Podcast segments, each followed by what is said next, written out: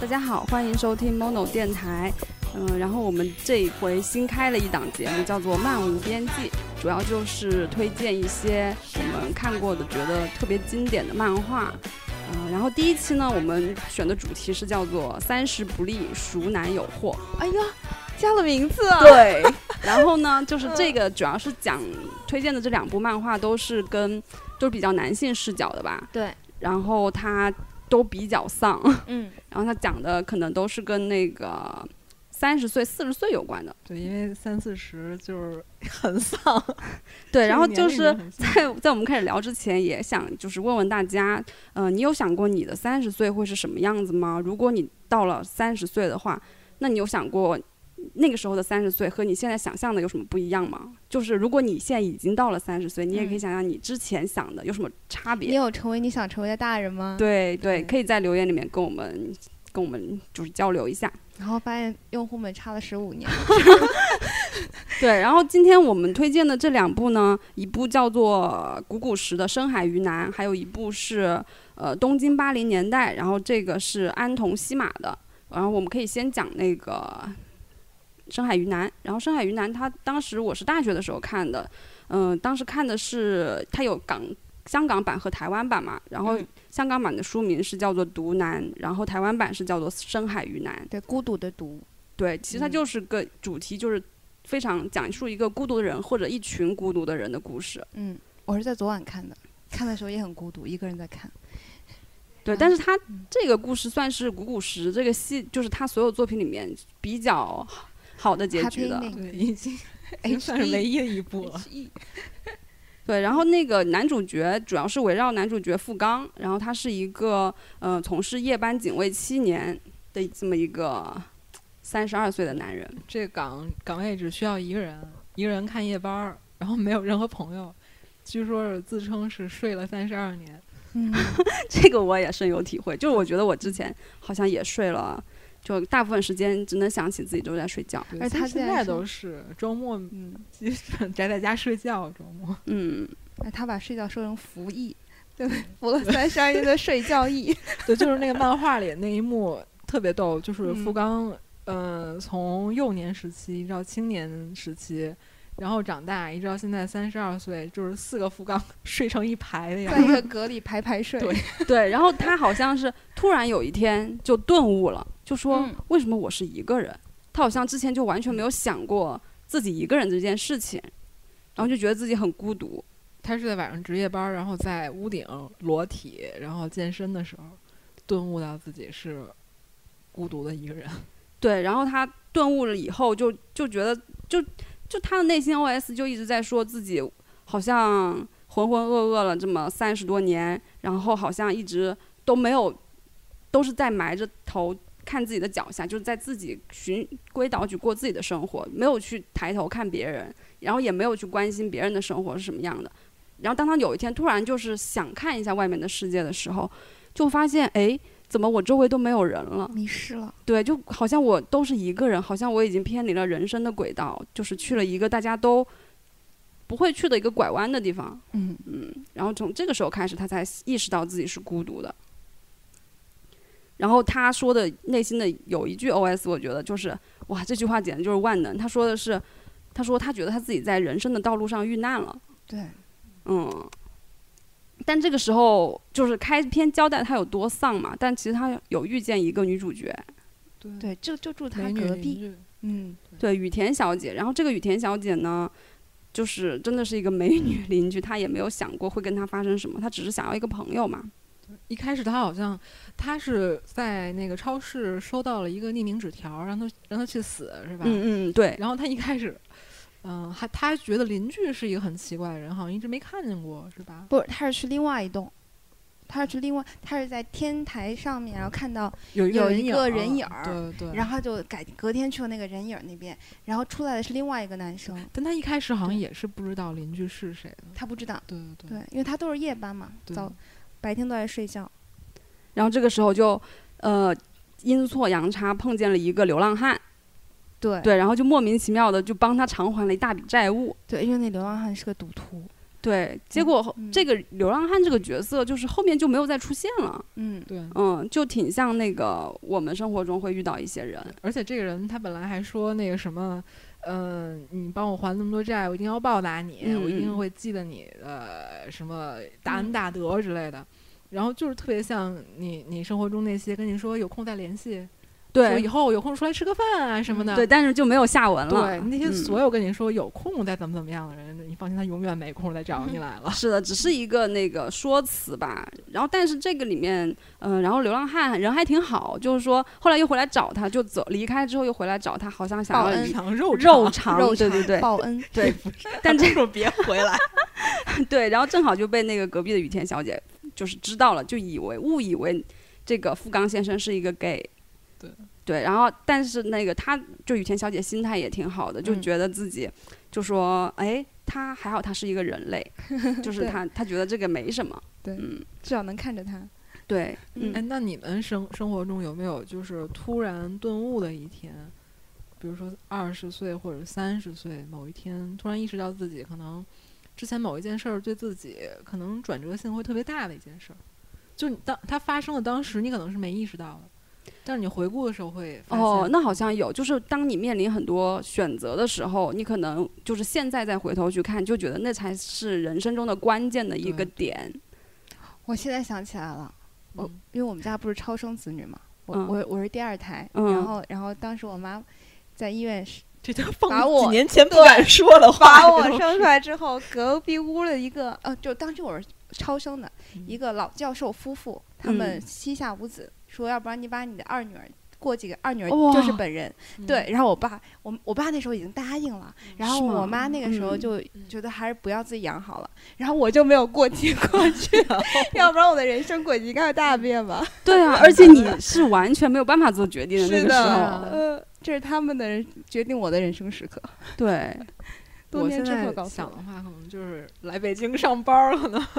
这是嗯好事还是坏事？好事儿，，当然是好事儿。嗯，就会很就是当你觉得那是个好事，你会觉得庆幸当时做了这个决定。我可嗯能之前你就觉得好玩儿而已，可能觉得嗯离开家来一个新的城市工作生活，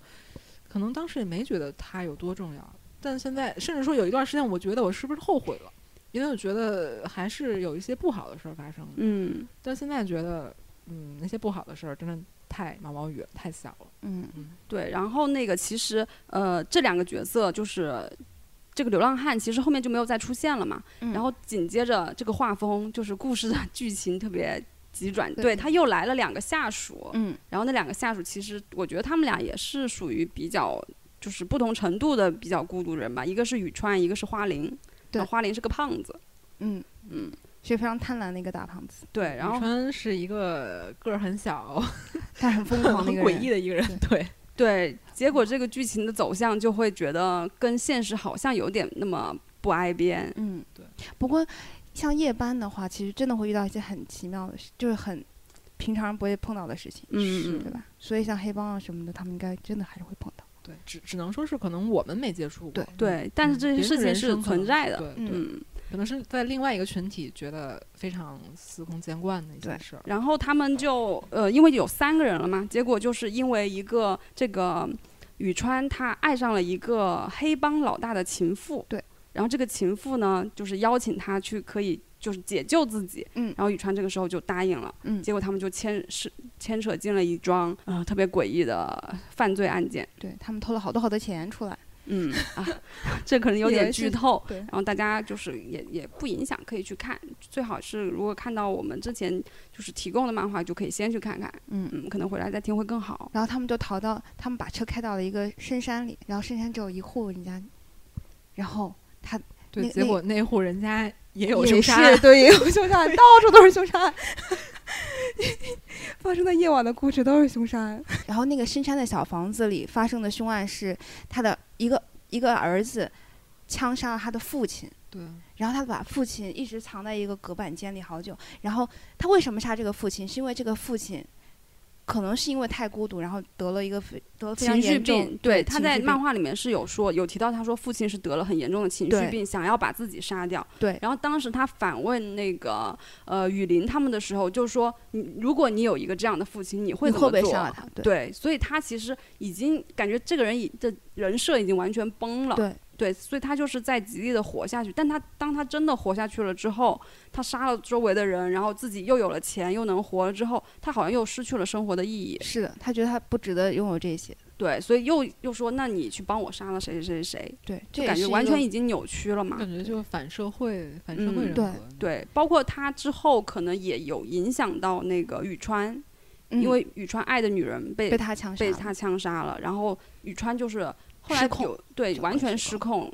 后面包括最后一卷的时候，就我的理解，他可能就是又出现了新的被杀的女孩儿，嗯，然后这个人并没有占很大的篇幅，就给了一胚嘛，嗯就是有可能他就是被一个宇川杀了，因为宇川已经变成了一个连环杀手了，嗯，嗯，然后但但是解读会不一样，小吴就不觉得就是最后最后一一个幕结局，啊，最后结局的话，因为我我好结像局没注前一意，幕没对注意到躺在地上的那人穿着裙子。啊然后你以为是富冈，对，我一直以为嗯是富冈，因为那个嗯，富冈去便利店买东西好像是他是是便利吧店员，呃便嗯利店嗯员，嗯然后有一个黑社会的人路过了，看到了富冈，嗯，他当时就是知道应该是去杀掉他的，应该追杀他，所以我那个黑社会的觉得特别麻烦，就就走了。嗯，然后好像有一幕是有一个人躺在地上，嗯，然后我一直以为是，呃，富冈过去那个特别孤独的自己。他已经死了，他开始了新的就是人自己生，新的人嗯生的意思。这还蛮明朗的，对，我对我本来以为是这个意思。 嗯 就我觉得这个解读也挺好的，嗯，呃，因为它毕竟就是结尾挺好的嘛。对大家哦看完之后可以一块儿过来分享那一格到底是什么。嗯到底有没有裙子？对是，而且有，他我昨晚看的。对，而且他那个另外一个角色，我觉得也也挺有意思，就是他的他又去做了一份保安的工作之后，啊，遇见了一个叫做齐藤的人，对对，头齐藤是个很有趣的人，嗯，而且齐藤也是，就是是他前嗯棒球手，是，而且他一个人干这份职业干了十二年，也是做保安，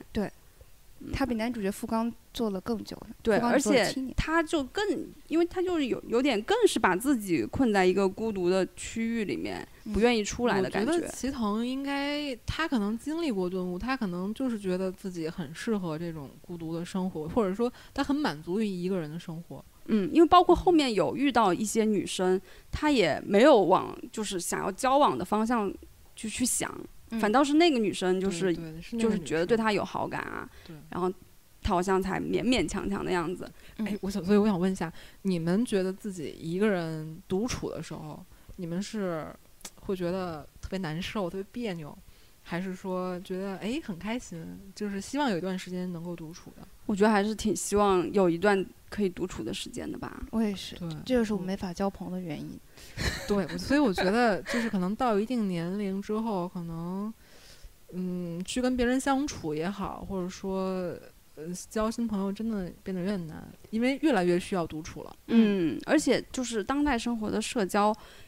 占用太多时间了，其实你就是无时不刻不不在跟人社交。其实我觉得这种人气负担也会影响到了富冈，他不是正在打算跟雨田小姐进就是搭建更亲密的关系的时候，也考虑到人际关系的负担，他不就退缩了，畏畏缩缩的。对对对，他就一直都没有回复。对对然后他还有包那括个经典的那一句话，对对对，他那个时候就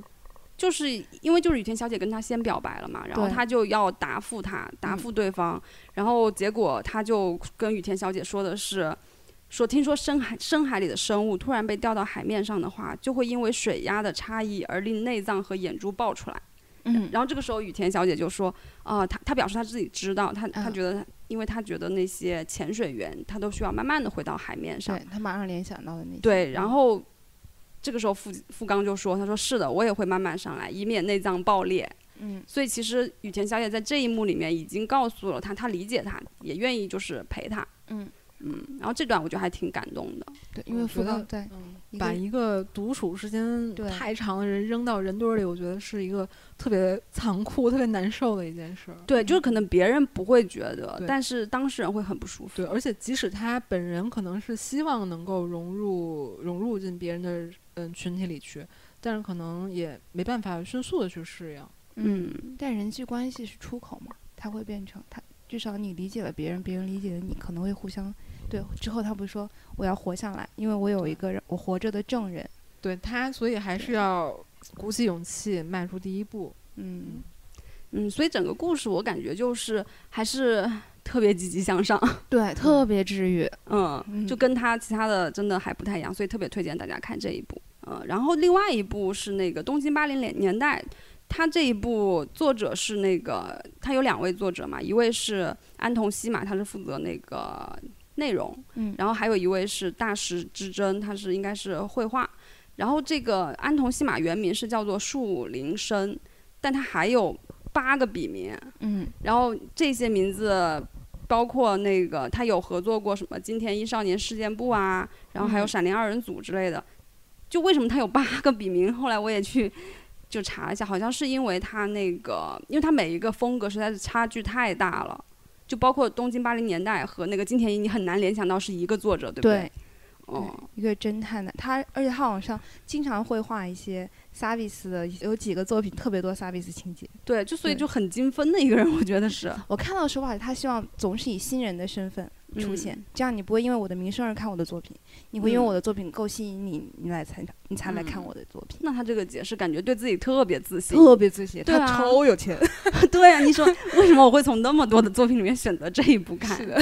而且是一个就是不知道的新人的话，嗯嗯，然后这个故事嘛，其实还就是其实就是讲的八十年代的日本，然后八十年代日本的东京五个年轻人的故事，是从呃大学一年级入学开始，一直到他们大学毕业，然后包括他们就业，这其实都是还蛮详细的。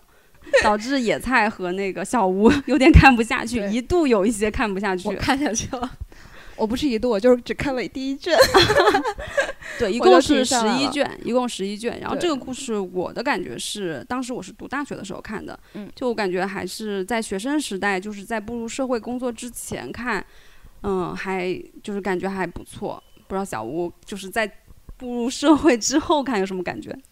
嗯，我是非常艰难的看了半个月才看完的。嗯，就是前几卷的时候，感觉可能节奏有点慢，而且可嗯能就是太琐碎了，青可能青年化，我觉得就是非常幼稚。前几卷他们那些小孩 儿对也你说内幼稚心感也是我觉得非常困，就困扰对我，让我所以停下所以来的这原是因我觉得嗯，如果如果我回到十几二十岁的年龄，你让我再看这个漫画的话，我当时肯定我第一卷可能都不会看完，因为就是当时来看的话，肯定就觉得太神经质了，那些人的他的选择，他的行为。但是我现在来看的话，我觉得反倒能理解了，因为就嗯是、可能对于二十岁的年轻人，他他可能漫画里那些行为就是那个年龄他应该做的事儿。对啊，就是因为就特别符合，就包括他们就是被骗啊，对然后就是唯唯诺诺啊对，谈然个后恋优爱优柔要寡死断对，啊，谈恋爱要死要活的那种。对，然后就是一直在猜别人的想法，就不敢跟别人直接说呀。就这种情绪，其实我回想一小下，情绪，特别像大学一年级，嗯对，呃就是因为你瞬间拥有了特别多的自由的时间，然后这些时间你不知道拿来干嘛。对而且你，嗯，跟成人的生活第一次有一点交锋，你你还是很幼稚的，其实，但你认为你自己已经成长了。那个时候的那个行为简直是太中二了，我觉得 对，就是在别人看来会觉得，嗯，这人到底怎么回事？但自就完全是沉浸在自己的情绪里面了嘛。对。但是男主，我是一直觉得他非常幼稚。对，其实这五个人里面，呃，男主是叫做真壁纯平，对嗯，然后他呃，男主这个性格我也是，就是一直都不太喜欢，到嗯现在我也不喜欢。男主就是一个纯直男，太直男了，简直。嗯他是身就边是最容易碰到的男生。对，感情上就是那种优柔寡断，然后也不分懂清拒绝，分不清谁是好人谁是坏人的那种。对，包括他，而且他长大的，他长成的大人之后，我觉得也是他最鄙视的那一类大人，对，就是四十岁啊是，在嗯在还算不错的体面的公司工作，而有一且个是不正当因为，关系的女朋友而，且他跟老婆感情嗯几乎没有感情吧，其实对，没有感觉，因为老婆是可以给他带来社对会关给系他带来的，资源的，所以他不敢离婚。对，我觉得他们相见如冰，对，冰嗯水的冰，应该是，对，然后是啊把老婆逼得神经病，想要自杀。然后我觉得简直太对，然后但是他他这一边厢还想着是跟二十年前的初恋女友见面，还要对想要挽回之前的感情，你说哇渣男不渣他男？当时知道他老婆喝药自杀了之后，他是害怕影响到自己的仕途，对，所以赶紧冲回家把老婆送到医院，然后刚刚弄好，刚弄好各种手续，看他老婆病情已经稳定了。然后想到的是，哎，我的初恋找我来了，我赶紧去参加同学会去吧，然后就对哎赶紧冲出去了。而且他这边陪着他的还是他的公司里面他的的情人，情人，嗯，而且他的情人还像他的初恋，这是什么鬼？这 都是就是其实我觉得就是因为就是这种男生的初恋情节吧，对嗯就是他们觉所以得说它是男性视角的作品。对，就是他会觉得就是初恋对他来说不仅仅是一个女生，不不仅仅是一段感情，对，就可能是代表自己一段一段青春回回忆，对，嗯嗯而且他可能想的是，当时自己的状态也非常的好，不光是那个初恋本人，他已经已经我觉得已经神化了。神话的那段对，记忆所以所以对他的朋嗯友那个前田裕司跟他说的是，他说你现在不要见他，对啊他对就劝他说你现在不要见他，有可能你现在你想象中的他已经跟现实中的他完全不是一个人了，对你现在是完全是冲动的，嗯对，所以我反倒觉得那个漫画里的玉丝和立野、嗯、这两个。男二号，反倒是对非我常比较出喜欢他彩们俩，而对且尤对其是嗯立野，对对，因为立野他完全是一个，就是之前前半卷就是前半部分，他完全是一个真的是，嗯，就是一个小男孩儿，对，有点有点懦弱，有点傻，容易被人欺负的对那比种较小男单孩儿纯对，然后等到他就是在那个那个那个什么来着，舆论岛上，舆论岛过了那个夏天，然后交到了自就阴错阳差交到了一个女朋友，然后嗯从此之后完全就有产生了变化，但那变化也不是那种急急剧的变化，是那种慢慢的变化。主要是嗯、呃那个旅社老板好像送给他一个冲浪板，，嗯，然后让他爱上了冲浪。我觉得是这个爱好，还有就是海边的那种阳光啊，呃，运动啊，带给他的转变。对。嗯然后包括他之后，嗯、在等到就是大学毕业需要去再就业的时候，就发现，嗯，他觉得自己好像不太适合去工作，对，他还是想要去为自己的爱对好来付出。他当时就是说，不想要像其他同学那样穿着西装，然后走到人群里，嗯，跟其他就是跟其他人过着千篇一律的那种生活，被别人挑选。对，所以我想起来那个日本有一个广告，就是说，嗯、人生不是一场马拉松，嗯，就是你不是必须和别人一样，大家一起长跑，然后跑到终点，你的人生就结束了。其实不是，你每个人其实都有自己的选择，你可以跳到草丛里，你也可以就是终止比赛，跟人逆着跑也可以。就是人生是其实有多种选择的，对，而且我觉得是，就有的时候你可能就想要随大流吧，因为那个大流会给你一种安全的感觉吧，就会觉得啊，跟别人一样好像才是对的，对，嗯。然后包括就是你现在想到的之后怎么怎么样，怎么怎么样，也是别人设想中的，就大环境给你带来的。但你是不是自己真的想的话就不一定了。对随大流是会被认可的。对，嗯，你其只要实不用解释，可能有时候随大溜儿是因为你你不知道除了这个选择之外，你还能干什么。嗯。对所以其实我觉得大学是特别好思考这就之后要干什么的这个时间但。我觉得好我大难学时也哦没思考出对来。 对啊，就是因为我大学的时候我也没有思考过。对 那所以哎你回头想，对啊你我就现在回头想来，就说那么多的时间，我是完全可以拿拿拿来思考这件事情的。我们在做云南的事情，是吧在对，睡觉。所以我们 我们我们还是需要顿悟，所以我觉得我人生的顿悟可能还没有真正到。呃，有可能啊，有可能就是几年之后才是，就是有可能我们现在当下的这个时间，就是我们之后回想到的，就是那个转折的那个点。对，也可能就是今天的这次节目。对，就是每个人都不一样啊，就对其实真的是看你怎么想。呃，然后其实漫画中有多次提到了夏天，因为他们所有的剧情都是跟夏天就是关键的点有串起来。然后比如说他有说到这个夏天结束了，还有说到这个夏天不会就这么结束。然后包括那个立野，他也是觉得，就他在就业的时候、面试的时候也说，就是他有跟那个男主纯平说，他说嗯，我我特别想停留在那个夏天，我不想就是我想停留在那个在海岛上的那个夏天，就他觉得那段时间是最美好的时候。然后其实这个梗也有点像我们之前那个今晚月色真美啊，嗯，嗯，其实就是有一些多重含义吧。就夏天对大家来说可能比较特别，是一个非常想跟你分享的时刻，非常想停留的时刻。对。嗯然就后是想像你跟们你夏一起天有什么特殊回忆吗？就是印象深刻的事儿，夏天我都是在夏天分手，大爆我好料像也是。 对，可能因为夏天比较热吧，然后比较烦躁，对，比较作， 看谁都不爽是吗？ 对，就很容易不爽啊。嗯，然后我们可以再说一下他的这里面，其实这个故事里面的人物的性格挺丰富的，就是每个人的性格都不太一样，都嗯有一些代表性。然后这边的女生的性格真的，我觉得挺有挺典型的，就各种各样的都有。一个是女主，女嗯主是森下爱，然后她算是比较独立。然后也是小的时候就扛起了家里的重担的那种，嗯就是很很坚韧，然后他不会把痛苦嗯到处去说，他是自己去承担这些事儿。对，然嗯后还有一个女性角色是，呃，男主的男主纯平的初前恋女 友，初恋哦对，就是他的太初恋可女怕友了简直叫小雪。对然后这个女孩嘛，就特别会耍小手段，就是白莲花，对，特嗯别嫉善于嫉妒，然后又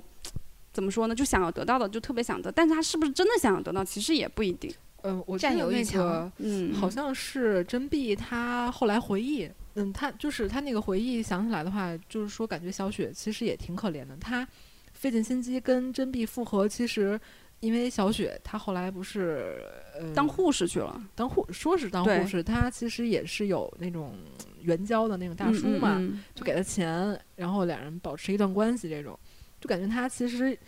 嗯，跟甄碧复合是为了说体验人生的另一种可能，对，就因为想做一个正常人。是的，因为他在他们交往的过程中，不停的去问甄比他们五个人的事一些非常小的一些细节上的事对情。嗯，就是他可能人生有了一个很大的错误的选择，他希望通过耍一些小手段来获得一个正常的，就是哪怕是假的，哪怕自己心知肚明，不可能嗯回到正常生活了，已经。他可能其实确实也挺可怜的，而且我觉得他包养他的那个那个中年男也挺可怜的。他其实啊、我记得那人好像齐说藤医生吧，对对对，他跟嗯他说他老婆就是已经没有感情了嘛，嗯就是我想起来之前有一个好像日本新闻，呃，说是有一个日本的官员，他好像是用公款呃花了多少钱去援交来着，嗯而且他们根本就没有发生关系，就只只是为是了聊聊谈恋爱天，牵对，牵体手验聊一聊天下。然后他道歉的时候说：“我只是一个孤独的中年人，没有人爱我，所以我只能去花钱。太惨了对，，其实感觉这就是中年的一种很很可怜的一种体感觉验这是真正的中年危机。对对嗯，其实感觉这个里边的中年人真的挺可怜的。呃，而且还有一个是呃，真诚姐姐是她那嗯个森下爱工作的，就是她在酒店里工作嘛，就呃工作地方的老板老老板老板娘，对对对。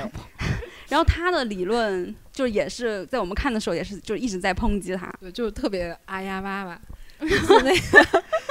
因为对金城他那时候把一些呃老板啊什么的社会人儿大哥呀、什么的介绍给森下，然后说你去套套近乎，争取一些社会上的资源，嗯，然后就是。说你要利用好你的女性优势，这样才能闯出一片天。就说你一个人，你靠一个女生在社会上是无法立足的。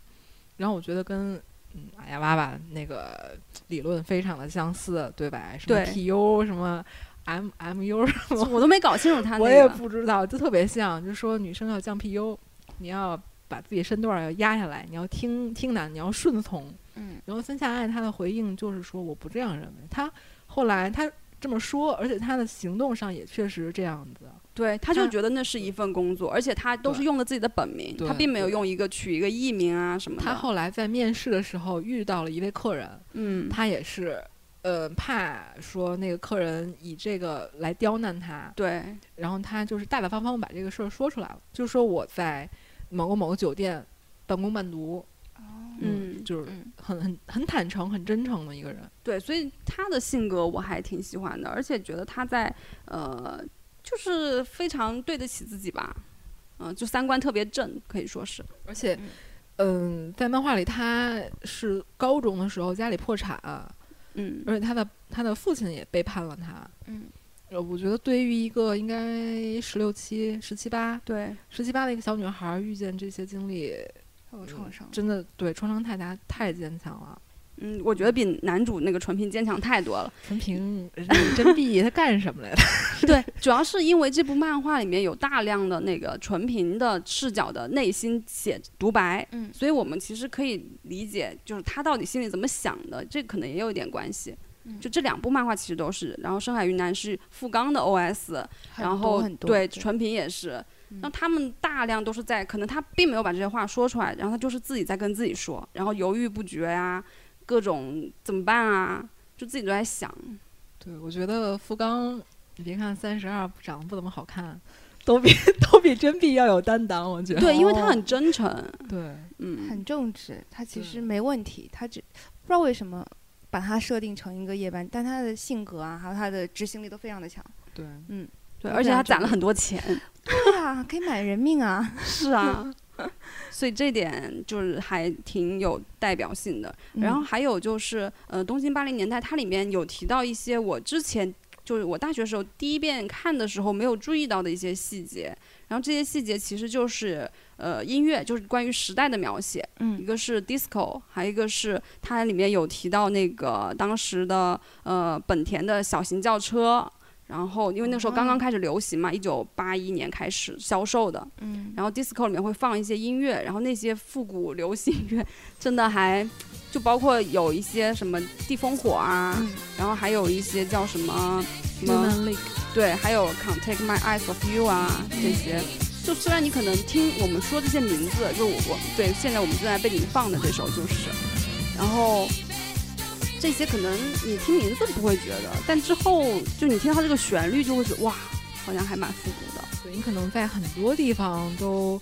听到过这些歌，甚至说有可能你爸爸妈妈对， 都真听过的这些。对，有可能你啊你们跳不一过定听见，但但是就是你的长辈肯定有听真过。的就是这样子啊！可能我觉得，我们觉得爸爸妈妈现在就是成天买菜做饭，然后成天躺在沙发上看那些什么《爱情保卫爱情保卫 战》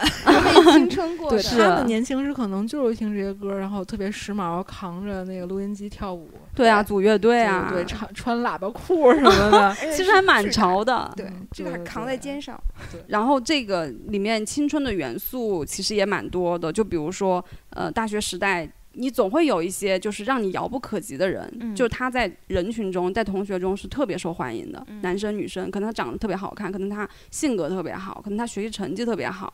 然后还有一些就是你可能跟你的朋友也有可能喜欢上了同一个异性，但你不知道怎么说。就这时候你会觉得很为难，然后你不想伤害朋友，就可能大家就会选择默默的不说，然后这个时候会有一些误解啊，就都特别多。就是。我觉得这个漫画里人还都挺善良的。如果现在的话，估计就是 发那种匿名吐槽，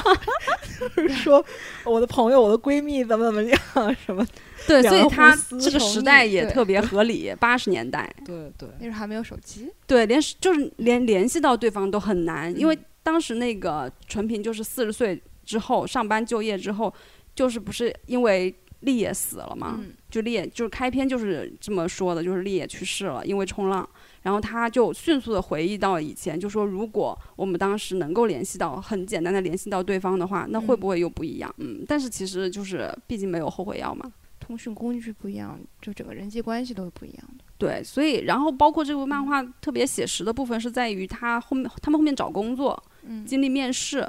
然后确实也不是那么一帆风顺的，可能跟我们现在就是就是虽然不在一个同一个年代，不在同一个国家，但是 也是有蛮多是相通的地方。你们找第一份工作是顺利吗？就是大学实习也好，或者说嗯毕业之后第一份工作，就我当时就是实习，就去实习，然后实习的时候就是因为刚毕业嘛，完全就是社会上的一些规则都不懂，嗯，然后比如说像那个，我记得那个纯平，他当时是，呃，就是学长，就是他要去面试的公司的学长递给他的名片，嗯然后他走的时候忘离拿开，了对，忘记拿了，大忌，这得多对，多那个情商多低呀、对而且当着别人的面，别人还没走呢。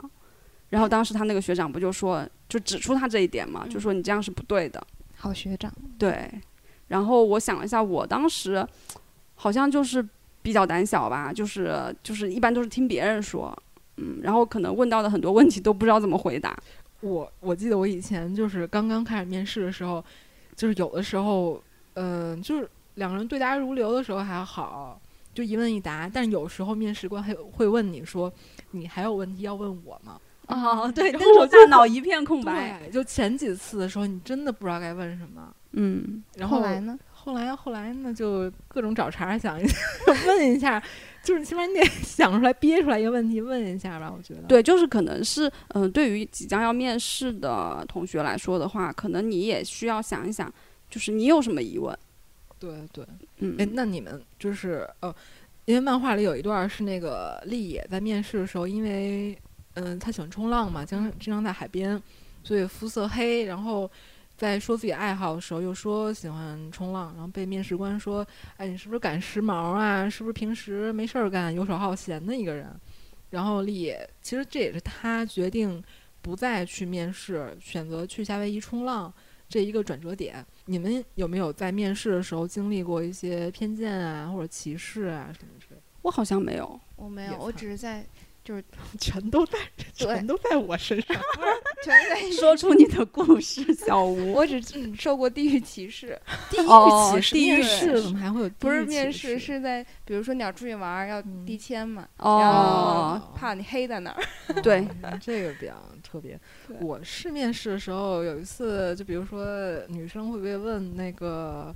呃，谈恋爱了吗？呃，那你晚上加班的时候，男朋友会担心你吗？你能加班吗？或者说，嗯、打算什么时候结婚啊？打算要孩子吗？就这种性别歧视。嗯，，还就你可能都没有进去呢，他就啊对开对始就是嗯去了解，可能这一些都会作为评判你是否能够入职的标准。对，然后我觉得就是面试是非常不舒服，而且你跟他说了，他可能就是还是会问你，嗯或者说就觉得，那你既然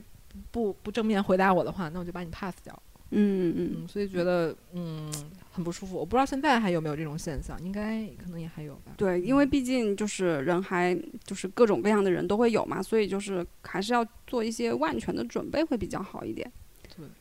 然后就主要是这个偏见，其他的应该还好。不管了。哦，那对了，我面试时还有一个特别莫名其妙的一件事儿，就哦什么嗯是事儿？那个有一次，我记得是在海淀啊五道口那边儿一个面一个公司面试，来，嗯然后那个递简历嘛，简历我那个格式是那种没有没有表格的，我觉得没有必要拘泥于一个表格，贴张照片儿，然后什么什么姓名、籍贯什么的，呃，然后那个人当着我的面儿跟另外一个好像是人力吧说，这种没有表格的以后不要给我看，就说这种有表格这才是简历，然后。然后我们没聊几句，就我就说那你就把不简欢历而给我散吧了你把简历给我吧。然后，嗯，对，可能会碰到对一些就是比较挑刺儿，就是他可能会有自己的一套标准。但我反倒觉得有表格的，反倒是网上下载的那种对复，对就，是因为模他板的对他会觉得你的就是要统一化嘛，他觉得嗯就是从模板上他可以获取你最他想最想要获得的一些信息，嗯所以他这个时候有一些就是有一些公司的 HR 他会很讨厌特殊化的人，嗯，他会觉得嗯他会觉得你就是不认真，但其实可能对于面试者来说他并没有这个想法，可能他只是觉嗯得这样已经足够体现出我的、嗯我的一些信息啦，可能是我是初初次面试，我可能没有那么多经验可以写，但我觉得就是一篇干干净净的，呃，你信息罗列的非常清晰，对一一个一个 CV 的话，我觉得就已经就已经可以了。对啊不需要但有是表格，但是这个个人，这个就是这个面试官，居然当着你的面去这样说，就可见他的素质也并没有多高。对啊，我就觉得五对道口啊，大家注意去五道口面试的时候啊，嗯，就还是多准备肯定是没错啦。然后我们下一期节目会聊一个末日末日情节，因为有在很多漫画中，末日其实是一个就像科幻作品一样，末日也是他们喜欢去创作的一个嗯门类吧，可以说是。然后我们可能会选个一部或者两部，如果嗯聊得完的话就选两部，聊不完就选一部。嗯，然后给大家可能会放在下个月吧。好，好，那那本行，期本期这就结样，束啦。下期再见。好，再见拜拜。拜